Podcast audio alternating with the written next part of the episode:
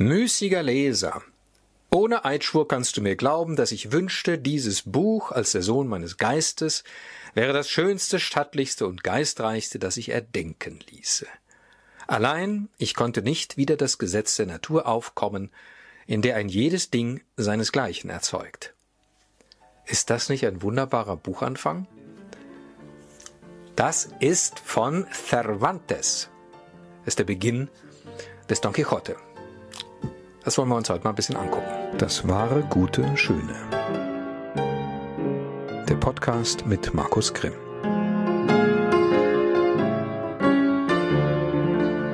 Ja, liebe Freundinnen und Freunde des wahren, guten, schönen. Ähm, zunächst mal was völlig anderes. Ähm, ich bekomme ja ab und zu mal auch nette Resonanz äh, von dem einen oder anderen von euch einen schönen, schöne E-Mail, schöne Rückmeldung oder auch mal einen schönen Brief, wie ich neulich bekommen habe, einen schönen ausführlichen Brief.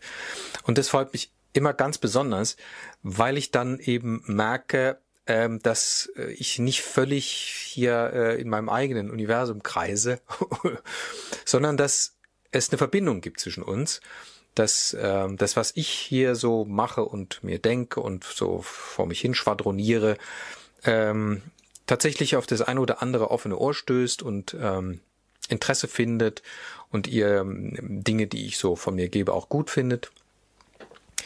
Und ähm, genau, das finde ich schön, gerade in diesen Zeiten, in denen es im Grunde keine richtige Verbindung gibt, ähm, keine so unmittelbar direkte. Ähm, auch gerade wenn es dann mal ein wirklich ein physischer Brief ist, den ich, wie ich ihn bekommen habe, äh, das ist irgendwie toll, ja. Zu wissen, das ist wirklich jetzt äh, Materie, das ist Stoff. So. Und möchte mich an der Stelle wirklich mal ganz herzlich bedanken für alle, die mich unterstützen, auch finanziell unterstützen, auch ideell unterstützen, durch so wunderbare Rückmeldungen, ähm, ja, über die ich mich wirklich freue. So, jetzt wollen wir mal äh, uns Cervantes angucken, beziehungsweise Don Quixote. Cervantes ist natürlich bekannt für seinen Don Quixote. Ähm, äh, was anekdotisch ist vielleicht zum Einstieg, ähm, Cervantes ist gestorben am 23. April 1616. So, und jetzt klingelt es natürlich bei euch. Ja, also ist ja klar, der 23. April 1616, Moment war es war da. Richtig, an dem Tag ist noch jemand anders gestorben. Nämlich Shakespeare. William Shakespeare ist am 23. April 1616 gestorben. Und das ist schon irgendwie bemerkenswert, weil diese beiden äh, wirklich, wie soll man das jetzt sagen, die sind ja wirklich außerordentlich, äh, von außerordentlicher Bedeutung für die jeweiligen Literaturen ihres Landes und nicht nur ihres Landes, sondern der ganzen Welt. Also das ist ja Weltliteratur tatsächlich. Im Falle Shakespeares ist es halt mehr Theaterliteratur, wobei der auch äh, Sonette geschrieben hat. Im Falle äh, von Cervantes ist es äh, die Romanliteratur. Die haben im Grunde beide auf je ihre eigene Weise dieses Genre völlig neu geschaffen. Das ist äh, natürlich gab es es vorher schon, aber äh, das ist im Grunde ganz neu entstanden und ist mit einer unglaublichen Modernität haben die ihre Werke da ins Dasein hineingestellt. Gerade den äh, Don Quixote, das ist wirklich ungeheuer modern, allein von der Literarizität her. Ähm, und äh, auch Shakespeare, also, also die Theater ohne Shakespeare gibt's überhaupt nicht. Also es ist wirklich bemerkenswert. Mm, und gerade eben ähm, Cervantes ist, finde ich, besonders interessant, weil man den nicht so auf dem Zettel hat. Also mir ging es jedenfalls so, wie Shakespeare. Ähm, bis man ihn halt mal liest. Ja, ich habe auch relativ lange äh, äh, bin ich dem aus dem Weg gegangen ähm, und habe das ja nicht gelesen. Man glaubt es irgendwie auch zu kennen. Ah, Don Quixote, das ist mit den Windmühlen und so weiter. Ähm, dann habe ich es mir halt irgendwann mal gekauft, so Remitent oder sowas, so ein Büchlein hier. Das ist der erste Teil. Es gibt zwei Teile. Ähm, jeweils so 700 Seiten oder so. Das ist ein richtiges, richtiges Opus, ja. Und dann habe ich angefangen zu lesen und fand das so dermaßen klasse, ja. Also, 23. April 1616 gestorben. Genau wie Shakespeare. Jetzt, war, jetzt wird's aber noch besser. Ähm, Shakespeare ist äh, in England äh, gestorben Und in England galt zu dem Zeitpunkt noch der julianische Kalender. In Spanien allerdings galt schon der gregorianische Kalender, den wir ja auch jetzt noch haben. Ja? Was bedeutet, dass wenn man also den 23. April 1616, an dem Shakespeare gestorben ist, nun in den gregorianischen Kalender überführen wollte, müsste man vom 3. Mai 1616 sprechen. Heißt im Klartext, Shakespeare und Cervantes sind beide am selben Datum gestorben, aber nicht am selben Tag. Das ist irgendwie das finde ich ganz, ganz, ganz skurril und enorm witzig irgendwie. Ich kann gar nicht sagen, warum eigentlich, ja. Zum selben Datum, aber nicht am selben Tag. Das muss man auch erstmal fertig bringen. Und dann eben diese beiden äh, Protagonisten ja, der Literatur, das ist bemerkenswert. Cervantes ist äh, älter geworden oder älter gewesen als Shakespeare, ist äh, wesentlich früher geboren. Cervantes äh, 1547 und Shakespeare ist, ich gucke nochmal nach, 1564. Ja, 47. Und Cervantes hat wirklich auch ein, tja, wie soll man das sagen, ein sehr modernes Leben geführt, insofern er es halt sehr extrem unstet war und voller Verwerfungen war. Also er ist geboren worden äh, und schon die Geburt ist im Grunde genommen prädestiniert, so ein etwas wilden, abenteuerlichen Lebenslauf, der sogar an den Lebenslauf von äh, Don Quixote erinnert. Geboren wird er als drittes Kind einer verarmten äh, landadligen Familie. Äh, und das ist damit ist im Grunde genommen alles programmiert. Ja, was soll er machen? Er hat im Grunde überhaupt keine Möglichkeit, kein Geld. Er ist ein verarmter Hidalgo. Im Grunde ist er das, so ein Landjunker. Geht dann irgendwann nach Rom, äh, man weiß nicht genau, warum er in Rom ist. Äh, flieht vielleicht vor der spanischen Justiz, man weiß es nicht. Mit der spanischen Justiz, mit der Justiz überhaupt wird er nochmal in Berührung kommen. Verdingt sich in Rom als Kammerdiener von einem äh, Kardinal und äh, tritt dann, tja, was soll er sonst machen, nicht wahr, irgendwie in die spanische Marine ein, die in, äh, wo wo es eben eine Abteilung gibt, die in Neapel stationiert ist, nimmt teil an der Seeschlacht von Lepanto, in der berühmten Seeschlacht von Lepanto, lernt dabei Juan de Austria kennen, der ihm so eine Tapferkeit auch noch bescheinigt und wird verwundet. Er hält drei Schüsse, zwei davon in die Brust und einen in die linke Hand oder den linken Unterarm, genau weiß man es nicht, so dass er jedenfalls für dahin seine linke Hand nicht mehr äh, gebrauchen kann. Und äh, schreibt selber später drüber mal, äh, ähm, als sein Don Quixote bereits Erfolg hat und er damit auch Geld verdient, was er übrigens dann am Lebensende auch wieder verliert und so weiter, ja, ähm, schreibt er irgendwann mal so biografisch gewissermaßen, dass er da die Fähigkeit, seine linke Hand zu benutzen, zum Ruhme seiner rechten Hand eingebüßt habe. Das ist auch herrlich, oder? so. Er ist also in der spanischen Marine da und äh, kurft da so auf dem Mittelmeer rum, kreuzt da rum, äh, wird irgendwann seinen Dienst beenden, wird aber kurz vor Ende seiner Dienstzeit gekapert, wird das Schiff gekapert von äh, irgendwelchen Korsaren, die die Besatzung verschleppen nach Algier und versklaven. Dann ist er da als Sklave in Algier, 1580 oder wann das ist, irgendwie so. Nee, 1575 und bleibt dann fünf Jahre bis 1580, dann geht's zurück wieder. 1575 unternimmt vier Fluchtversuche, schafft's nicht, wird schließlich freigekauft durch den Trinitarier-Orden, der da die ganzen Sklaven da äh, loskauft. Ähm, kommt dann wieder nach Spanien zurück. Heiratet ein äh, reiches Bauernmädchen, 18 Jahre jünger als er selber, und fängt an zu schreiben, einfach um ein bisschen Geld zu verdienen. Ähm, funktioniert das nicht so richtig. Die Ehe mit der Frau bleibt kinderlos. Äh, er hat allerdings eine Tochter aus einer Affäre mit einer Schauspielerin und ähm, Ende der 80er Jahre, also da sind die ein paar Jahre zusammen, trennt er sich von seiner Frau wieder.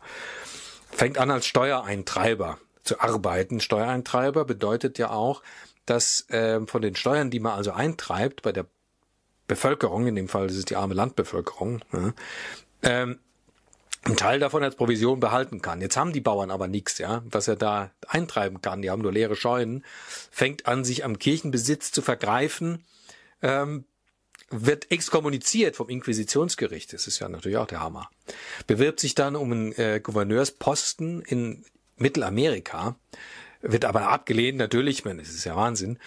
äh, arbeitet dann für die äh, als Versorgungskommissar der Marineverwaltung und so weiter, veruntreut scheinbar Gelder, verbringt deswegen drei Monate im Gefängnis, Untersuchungshaft vermutlich, kommt er wieder raus. Und jetzt kommt's. Jetzt im Gefängnis, äh, das ist jetzt 1597, 98 ungefähr, beginnt er zu schreiben an dem Don Quixote. Originaltitel El Ingenioso Hidalgo, Don Quixote de la Mancha der sinnreiche Junker Don Quixote von La Mancha. Erster Teil erscheint 1605, zweiter Teil 1615. Dazwischen schreibt er noch andere Dinge. Äh, und der Witz ist nun der, dass der literarische Erfolg des ersten Teils des Don Quixote sich im zweiten Teil niederschlägt. Das ist wirklich außerordentlich toll gemacht. Ähm, er kriegt also Geld, ähm, verliert es aber wieder, dann verschlechtert sich sein Gesundheitszustand und ähm, legt kurz vor Lebensende, also am 2. April, am 23. stirbt er nicht wahr, ähm, das endgültige Gelübde der, des, der franziskanischen Gemeinschaft ab, also Franziskaner noch im Totenbett gewissermaßen, stirbt dann verarmt in Madrid, wird beerdigt im Konvent der barfüßigen Trinitarierinnen. Es ist ja natürlich, das, äh, diese Biografie alleine ist ja im Grunde schon ein Abenteuerroman. Ähm, jetzt gucken wir uns mal den Don Quixote ein bisschen näher an. Ich lese mal noch ein bisschen mehr aus dem Vorwort, weil das so schön ist. Müßiger Leser, ohne Eidschwur kannst du mir glauben, dass ich wünschte, dieses Buch als der Sohn meines Geistes wäre das schönste, stattlichste und geistreichste, das sich erdenken ließe. Allein ich konnte nicht wieder das Gesetz der Natur aufkommen, in der ein jedes Ding seinesgleichen erzeugt. Ist das nicht herrlich? Und was konnte demnach mein unfruchtbarer und unausgebildeter Geist anders erzeugen als die Geschichte eines trockenen, verrunzelten, grillenhaften Sohnes, voll von mannigfaltigen Gedanken, wie sie nie einem anderen in den Sinn gekommen sind. Eines Sohnes, wie er im Gefängnis erzeugt werden musste, wo jede Unbequemlichkeit ihren Sitz hat, wo jedes widerwärtige Gelärm zu Hause ist. Ja, nicht wahr? Genauso war's. Im Gefängnis hat er den, den Don Quixote erzeugt. Da hat er ihn geschrieben. Er hat angefangen zu schreiben. Friedliche Muße, eine behagliche Stätte, die Lieblichkeit der Gefilde, die Heiterkeit des Himmels, das Murmeln der Quellen, die Ruhe des Geistes tragen viel dazu bei, dass die unfruchtbarsten Musen sich fruchtbar zeigen und dem Publikum Erzeugnisse bieten, die es mit Bewunderung und Freude erfüllen. Also, ne? Deswegen kann es ja nichts sein hier mit dem Buch. Geht daraus hervor, weil es ja im Gefängnis erzeugt worden ist, ja? Ist ja klar, deswegen muss ja so ein vertrocknetes, sprödes Zeug dabei rauskommen. Es geschieht wohl, dass ein Vater einen hässlichen Sohn besitzt, der aller Grazie bar ist, und die Liebe, die er für ihn hat, legt ihm eine Binde um die Augen, dass er dessen Fehler nicht sieht, vielmehr sie für witzige und liebenswürdige Züge erachtet und sie seinen Freunden als scharfsinnige und geistreiche Dinge erzählt. Jedoch ich, der ich zwar der Vater Don Quixotes scheine, aber nur sein Stiefvater bin, ich will nicht mit dem Strom der Gewohnheit schwimmen, noch dich, teurer Leser, schier mit Tränen in den Augen bitten, wie andere tun, dass du die Fehler, die du an diesem meinem Sohne finden magst, verzeihen oder nicht sehen wollest. Denn du bist weder sein Verwandter noch sein Freund, hast deinen eigenen Kopf und einen freien Willen, wie der Allertüchtigste auf Erden, und du sitzest in deinem Hause, darin du der Herr bist, wie der König über seine Steuergelder. und weißt, was man gemeiniglich zu sagen pflegt, nämlich unter meinem Mantel kann ich dem König ein Schnippchen schlagen. Alles dies enthebt und befreit dich von jeder Rücksicht und Verpflichtung, und so kannst du von dieser Geschichte alles sagen, was dir gut dünkt, ohne zu besorgen, dass man dich schelte ob des Bösen, noch belohne ob des Guten, das du von ihr sagen magst. Nun hätte ich sie dir, also die Geschichte, hätte ich sie dir gerne bar und nackt geben mögen, nicht aufgeputzt mit einer Vorrede und dem unzählbaren Haufen und Katalog der üblichen Sonette, Epigramme und Lobgedichte, die man den Büchern an den Eingang zu setzen pflegt. Denn ich kann dir sagen, ob schon diese Geschichte zu schreiben mich manche Mühe gekostet hat, so erschien mir doch keine größer als diese Vorrede auszuarbeiten, die du hier liesest. Oft nahm ich die Feder, um sie niederzuschreiben, und oft ließ ich sie wieder fallen, weil ich nicht wusste, was ich schreiben sollte. Und wie ich einmal so unschlüssig da saß, mit dem Papier vor mir, die Feder hinterm Ohr, den Ellbogen auf dem Schreibtisch und die Hand an der Wange, erwägend, was ich sagen sollte, da trat unversehens ein Freund von mir herein, ein Mann von Witz und großer Einsicht, und als er mich so nachdenklich sah, fragte er mich um die Ursache. Ich hielt nicht damit zurück und sagte ihm, ich dächte über die Vorrede nach, die ich zur Geschichte des Don Quixote schreiben müsse, und um deren Willen ich mich in einem solchen Zustand befände, dass ich sie gar nicht schreiben und ebenso wenig die Taten dieses so edlen Ritters ans Licht treten lassen wolle. Denn wie könnt ihr verlangen, dass mich die Vorstellung, was wird jener alte Gesetzgeber, den man den großen Haufen nennt, dazu sagen, nicht ratlos mache? Wenn er sehen wird, dass nach so vielen Jahren, seit ich im Schweigen der Vergessenheit schlafe, ich jetzt mit all meinen Jahren auf dem Halse mit einer Meer hervortrete, die da so dürr ist wie Dünengras, alle Erfindung bar, mangelhaft im Stil, arm an geistreichem Spiel der Worte und aller Gelehrsamkeit und Wissenschaft entbehrend, ohne Zitate am Rand und ohne Notate am Schluss des Buches, dieweil doch, wie ich sehe, andere Bücher alles dies haben. Und selbst wenn sie fabelhaften und weltlichen Inhalts sind, so voll von Aussprüchen des Aristoteles, des Plato und der ganzen Schar von Philosophen einhersteigen, dass sie die Leser in Staunen setzen und diese deren Verfasser für belesene, gelehrte und wohlberedte Männer halten, und wie erst wenn sie die Heilige Schrift anführen, man möchte nicht anders glauben, als dass sie lauter heilige Thomasse sind oder andere Kirchenlehrer. Und dabei beobachten sie die Schicklichkeit so geistvoll, dass, wenn sie in einer Zeile einen verliebten Bruder liederlich gemalt haben, sie in der nächsten ein Stücklein christlicher Predigt hinschreiben. Dass es ein Vergnügen und Genuss ist, es anzuhören oder zu lesen, alles dessen muss mein Buch entbehren. Denn ich habe nichts am Rand zu zitieren, nichts am Schluss zu notieren und noch weniger weiß ich, welchen Autoren ich in meinem Buche folge um sie, was sie alle tun, nach dem ABC an den Eingang zu stellen, beim Aristoteles anfangend und endig mit Xenophon und mit Zoilus oder Zeuxis, obwohl der eine ein Lästermaul und der andere ein Maler war. Auch wird es meinem Buche an Sonetten zum Eingang fehlen, wenigstens an solchen, die von Herzögen, Marquesen, Grafen, Bischöfen, Edeldamen oder weltberühmten Poeten verfasst wären. Freilich, wenn ich mir solche von zwei oder drei befreundeten Handwerksburschen erbäte, so weiß ich, sie würden sie mir geben, und zwar so gute, dass ihnen die jener Herren nicht gleich kämen, die am meisten Ruf in unserem Spanien haben. Kurz, werter Herr und Freund, fuhr ich fort, ich habe beschlossen, dass der Herr Don Quixote in seinen Archiven in der Mancha begraben bleiben soll, bis der Himmel jemanden beschert, der ihn mit so vielen Dingen, die ihm jetzt fehlen, ausschmücke. Denn ich fühle mich wegen meiner Unzulänglichkeit und meiner mangelhaften literarischen Bildung unfähig hier abzuhelfen, und bin auch von Natur zu bequem und träge, um nach Autoren suchen zu gehen, die da sagen sollen, was ich für mich schon ohne sie sagen kann. Daher kommt's, dass ich so unschlüssig und aufgeregt war, wie ihr mich gefunden habt. Und sicher war der Grund, den ich euch dargelegt habe, ein genügender, um mich in solche Zustände zu versetzen. Als mein Freund das hörte, schlug er sich mit der flachen Hand an die Stirn und ein mächtiges Gelächter ausbrechen, sagt er zu mir, bei Gott, Gevatter, jetzt erst werde ich eines Irrtums völlig los, in dem ich die lange Zeit her lebte, seit ich euch kenne. Denn bisher hielt ich euch immer in allen euren Handlungen für verständig und besonnen. Aber jetzt sehe ich, dass ihr so fern davon seid als der Himmel von der Erde. Wie ist es möglich, dass Dinge von so geringer Bedeutung und denen so leicht abzuhelfen ist, die Macht haben, einen so reifen Geist zu beirren und zu verwirren wie den eurigen, der so dazu angetan ist, weit größere Schwierigkeiten zu überwältigen und aus dem Wege zu räumen. In Wahrheit, das kommt nicht vom Mangel an Geschick, sondern aus Überfluss an Trägheit und aus Denkfaulheit. Wollt ihr sehen, ob ich die Wahrheit sage? Nun, so schenkt mir einige Aufmerksamkeit und da werdet ihr finden, wie ich im Handumdrehen alle eure Bedenklichkeiten zunichte mache und euch alles das herbeischaffe, dessen Mangel, wie ihr sagt, euch so verlegen macht und entmutigt, dass ihr es aufgebt, die Geschichte eures berühmten Don Quixote, des Lichtes und Spiegels der gesamten fahrenden Ritterschaft ans Licht der Welt treten zu lassen. Und so weiter. Ich habe eh schon viel zu viel gelesen hier. So geht die Vorrede dahin.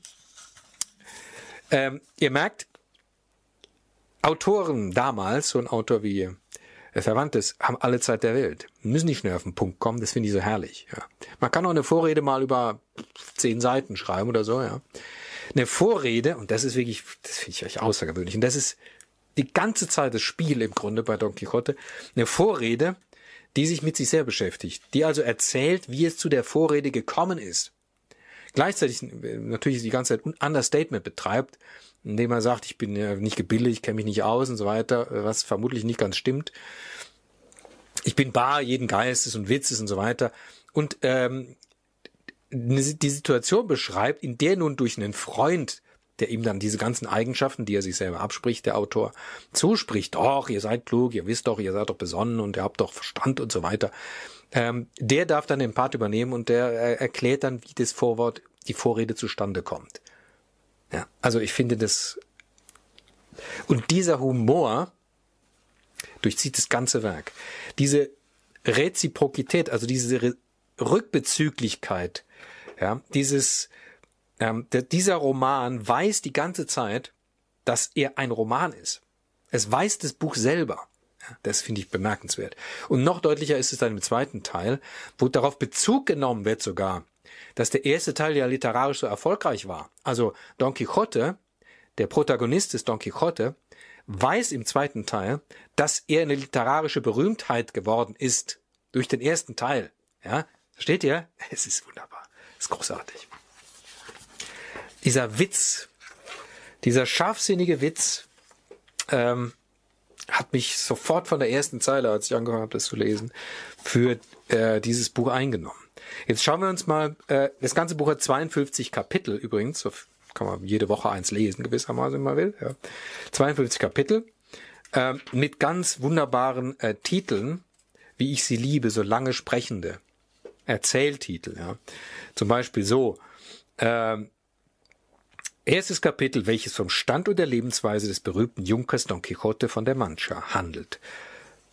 Und äh, übrigens, es geht so los, also das ist ähm, der erste Satz des Romans dann selber, an einem Orte der Mancha, an dessen Namen ich mich nicht erinnern will, lebte vor nicht langer Zeit ein Junker, einer von jenen, die einen Speer im Lanzengestell, eine alte Tartsche, einen hagern Gaul und einen Windhund zum Jagen haben. Könnte er selber auch gewesen sein, im Grunde genommen, ja. Achtes Kapitel von dem glücklichen Erfolg, den der namhafte, nein, falsch, den der mannhafte Don Quixote bei dem erschrecklichen und nie erhörten Kampf mit den Windmühlen davontrug, nebst anderen Begebnissen, die eines ewigen Gedächtnisses würdig sind. Oder so. 35. Kapitel, welches von dem erschrecklichen und ungeheuerlichen Kampf handelt, den Don Quixote gegen Schläuche roten Weines bestand. Fabelhaft. Fabelhaft. so. Das Bemerkenswerte bei dieser Don Quixote-Figur, ja, worum geht's da eigentlich, ja? Im Grunde ist es ja einfach erzählt. Ähm, Don Quixote, die Hauptfigur, die heißt nicht Don Quixote. In Wirklichkeit heißt sie, wie heißt sie? Habe ich den Namen jetzt vergessen. Don Quixote ist der Künstlername, den die Figur selber sich beilegt. Wie heißt er? Steht das irgendwo, wie sie heißt? Wo da heißt es?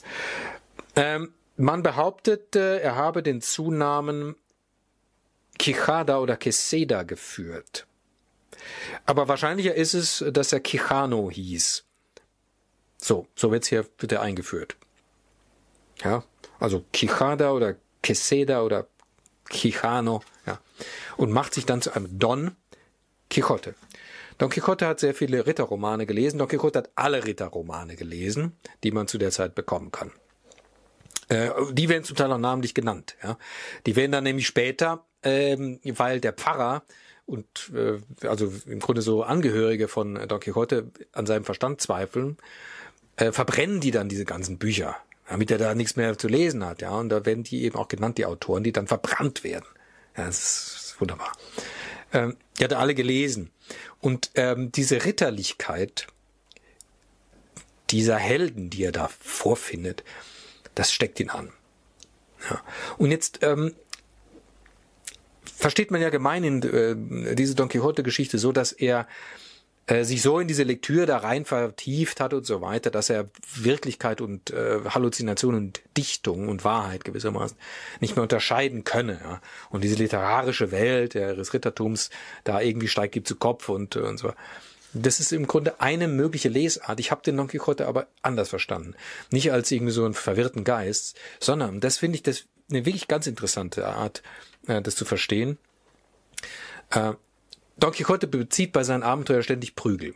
Don Quixote begegnet ständig irgendwelchen Menschen, die andere Menschen übers Ohr hauen, betrügen, äh, verarschen oder verprügeln eben und so weiter. Ständig, in einer Tour. Und im Grunde auch seine, sein Umfeld ist auch nicht wesentlich besser. Die sind immer hintertriebig und intrigant und so. Also im Grunde die ganze Welt, in der Don Quixote, in die Don Quixote da hinein reitet, ähm, zu, auf seiner, auf seiner Abenteuerfahrt, ist voller Halunken. Der einzige, der Ehre im Leib hat und der um hehrer Ideale willen kämpft, ist Don Quixote. Das finde ich ganz interessant, ganz einen sehr interessanten Aspekt. Er wählt sich eine Dame des Herzens, also im Grunde eine Minnegeschichte ist es so, für die er, der er seine ganzen Taten weiht oder widmet, die er übrigens auch während des ganzen Romanes niemals äh, zu Gesicht bekommt, die erscheint niemals. Und er ist tatsächlich ein Ritter. Er handelt ritterlich. Die Welt um ihn herum ist im Grunde genommen die verkorkste. Nicht er. Das finde ich eine ganz interessante äh, äh, Sichtweise auf das Phänomen Don Quixote. Ja. Wer ist hier eigentlich der Verwirrte, ja? Die Welt oder Don Quixote? Schauen wir doch mal rein in das achte Kapitel, den Kampf mit den Windmühlen.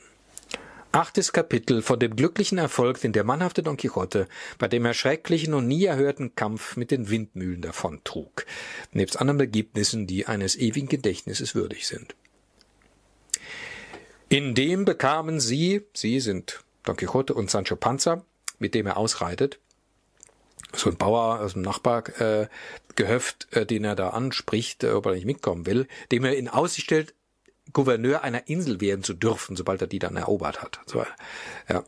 Äh, Sancho Panza ist natürlich so das, der Gegenspieler, ähm, der wirklich extrem hausbackenen Menschenverstand hat, so, mh, mm, und den aber trotzdem irgendwas an seinen Herrn da bindet. Ja. Ganz, ganz interessant. Don Quixote reitet übrigens zweimal aus. Das erste Mal ist er, glaube ich, eben noch allein, soweit ich mich erinnere. Wird ständig verprügelt. Er wirklich, das ist die Derbe. Immer derbe kriegt er auf die Mütze. Äh, wird er wieder nach Hause geschafft, bricht aber dann eben zum zweiten Mal auf mit Sancho Panza und dann kommt es zu diesen ganzen berühmten Sachen wie den Windmühlen und auch der Kampf mit den Schläuchen ist auch sehr schönes Kapitel, wo er also gegen Schläuche kämpft, die er irgendwie für äh, Menschen hält, für irgendwelche Bösewichter, die schlitzen dann alle auf, dann schwimmt er im Blut gewissermaßen, was aber roter Wein ist und so. Also, in dem bekamen sie 30 oder 40 Windmühlen zu Gesicht, wie sie sich in dieser Gegend finden. 30 oder 40. Das war mir auch lange nicht klar, ne? dass es so viele sind, nicht nur drei, vier, 30 oder 40 Windmühlen. Ja. So wie Don Quixote sie erblickte, sprach er zu seinem Knappen. Jetzt leitet das Glück unsere Angelegenheiten besser, als wir es nur immer zu wünschen vermöchten.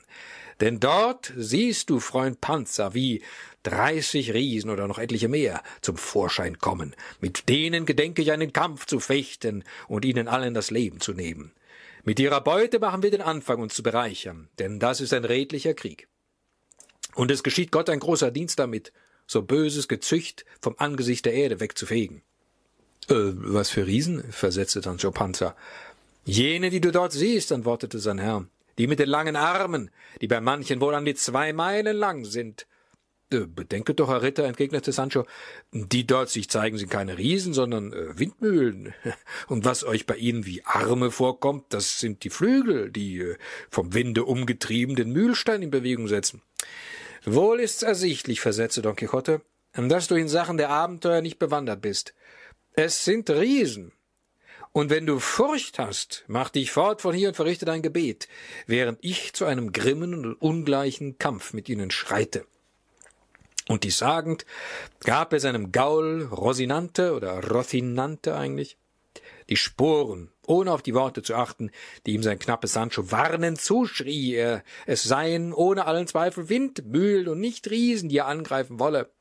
Aber er war so fest davon überzeugt, es seien Riesen, dass er weder den Zuruf seines knappen Sancho hörte, noch selbst erkannte, was sie seien, obwohl er schon sehr nahe war. Vielmehr rief er mit lauter Stimme, fliehet nicht, feige, niederträchtige Geschöpfe, denn ein Ritter allein ist es, der euch angreift. Indem erhub sich ein leiser Wind, und die langen Vögel fingen an, sich zu bewegen. Sobald Don Quixote dies sah, sprach er, Wohl, ob ihr auch mehr Arme als die des Riesen Briareus bewegtet, ihr sollt mir's doch bezahlen. Und dies ausrufend und sich von ganzem Herzen seiner Herrin Dulcinea befehlend und sie bittend, ihm in so entscheidendem Augenblicke beizustehen sprengte er wohlgedeckt mit seinem Schilde, mit eingelegtem Speer in vollstem Galopp Rosinantes heran und griff die erste Mühle vor ihm an. Aber als er ihr einen Lanzenstoß auf den Flügel gab, drehte der Wind diesen mit solcher Gewalt herum, dass er den Speer in Stücke brach und Ross und Reiter mit sich fortriss, so dass er gar übel zugerichtet übers Feld hinkugelte. Sancho Panza eilte im raschesten Trott seines Esels seinem Herrn beizustehen, und als er herzukam, fand er, dass Don Quixote sich nicht regen konnte. So gewaltig war der Stoß, mit dem Rosinante ihn niedergeworfen. So helft mir Gott, sprach Sancho. Hab ich's euer Gnaden nicht gesagt? Ihr möchtet wohl bedenken, was ihr tuet. Es seien nur Windmühlen, und das könne nur der verkennen, der selbst Windmühlen im Kopf habe. Schweig, Sancho, antwortete Don Quixote.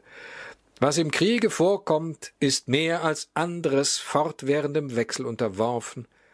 Zumal ich meine, und gewiss verhält sich so, dass jener weise Friston, der mir das Zimmer und die Bücher entführte, diese Riesen in Windmühlen verwandelt hat, um mir den Ruhm ihrer Besiegung zu entziehen.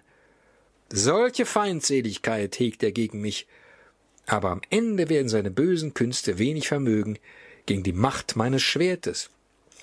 Gott füge das so, er vermag's, entgegnete Sancho Panza und half ihm, sich zu erheben. Und der Ritter stieg wieder auf seinen Rosinante, der nahezu buglahm war.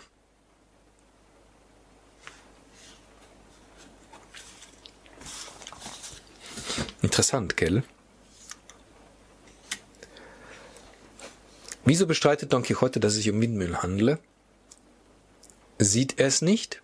So sagt's ja hier die Stelle. Er sieht's nicht. Er reitet ganz nah an, er sieht's nicht.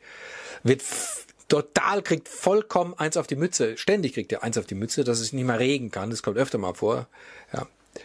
Ähm, dann erkennt er irgendwie, äh, hier war, war er jetzt irgendwie schief gewickelt oder so. Aber er bleibt völlig kohärent und sagt, ja, ja, ich weiß schon. Stimmt. Es waren Windmühlen, aber mein böser Feind, da gibt's nämlich diesen Zauberer, nicht wahr? Der hat doch seine Bücher ihm entführt, ja, nicht wahr? Ja, weil die halt verbrannt wurden. Ähm, der steckt dahinter und der hat die Riesen in Windmühlen verwandelt um mir den Ruhm zu nehmen. Also das, wofür der Ritter eintritt, für seine Herrin, den Ruhm und für eine gerechte Tat, für was Gott gefällig ist, auch das sagt ja Don Quixote selber, nämlich das böse Gezüchter weg vom Erdboden zu vertilgen, ja, das ist im Grunde sein Motiv. Sein ganzes Motiv. Das ist ein durch und durch ehrenwertes Motiv. Ganz und gar redlicher Mensch ist das, ja. Ein bisschen äh, spinnert halt, ja, oder ein bisschen, wie soll ich sagen, ja. Aber das Motiv ist, also er hat die edelsten Motive von allen, die jeweils in diesem Buch da auftauchen. Und es ist ein wirklich großes Vergnügen, das zu begleiten. Ähm, es geht nicht vorrangig um Handlung, das man, könnt ihr euch vielleicht ja denken. Ähm, es geht um diese kleinen Abenteuer natürlich, aber es geht sehr oft um Gespräche zwischen den beiden, die oft einfach witzig sind. Ja. Also ich hatte tatsächlich, und deswegen hat mich das so überrascht, nicht vermutet, dass ein Buch, was so alt ist, ja, und äh, wovon man irgendwie immer nur so schemenhafte Eindrücke gewonnen hat, äh, wovon und, da, dadurch immer das Gefühl schon hatte, na ja, das ist irgendwelche ollen Kamellen, dass das so spritzig und witzig sein kann und so ungeheuer modern. Auch gerade in seiner Literarizität, also gerade in dem, was ich ja schon angedeutet habe, darin, dass es mit sich selber spielt im Grunde genommen. Ja, auch mit anderer Literatur spielt, so. Dass man auch die ganze Zeit das Gefühl hat, dass hier so biografisches, autobiografisches mit rein äh, sickert in diese Figur oder in die Abenteuer, die so erlebt. Und dann hat es eben auch wieder dieses, dieses unglaublich handfeste, manchmal auch derb witzige, also auch slapstickhafte. Auch das ist im Grunde genommen. Ja. Also in so eine Szene, wenn man sie mal von ihrer Sprachform so ein bisschen abstrahieren würde, ja, so eine Szene äh, ist Slapstick in bester Form. Also im Grunde genommen hat es, ähm, wie soll ich sagen, so, so Geschichten wie ähm, Charlie Chaplin, Modern Times oder sowas, ja, ähm, haben alle Don Quixote zum Vorbild. Ja, der Kampf gegen die Windmühlen, der Kampf gegen die Technik oder sowas, ja. Ähm, der natürlich irgendwie vergeblich ist, ja. Und trotzdem ist es richtig, den Kampf aufzunehmen. Ja, weil der Kampf an sich ist schon der Wert. Ja, selbst wenn man am Ende unterliegt und auf die Mütze kriegt, ja, da steht man wieder auf und kämpft weiter für seine Ideale, ja. Unbeirrbar. Ja. Lest's, wenn ihr es noch nicht kennt. Ansonsten nehmt ihr das vielleicht ja auch als Anregung, nochmal wieder reinzulesen, wenn ihr schon gelesen habt. Es ist wirklich herrlich. Ja, so viel für heute zu äh, Cervantes und Don Quixote. Shakespeare soll auch mal noch dran kommen. Äh, mal gucken, wann das der Fall sein wird. Gibt es natürlich einiges dazu zu sagen. Äh, zunächst mal für heute danke fürs Zuhören. Ähm, ja, und bis zum nächsten Mal. Macht's gut. Ciao.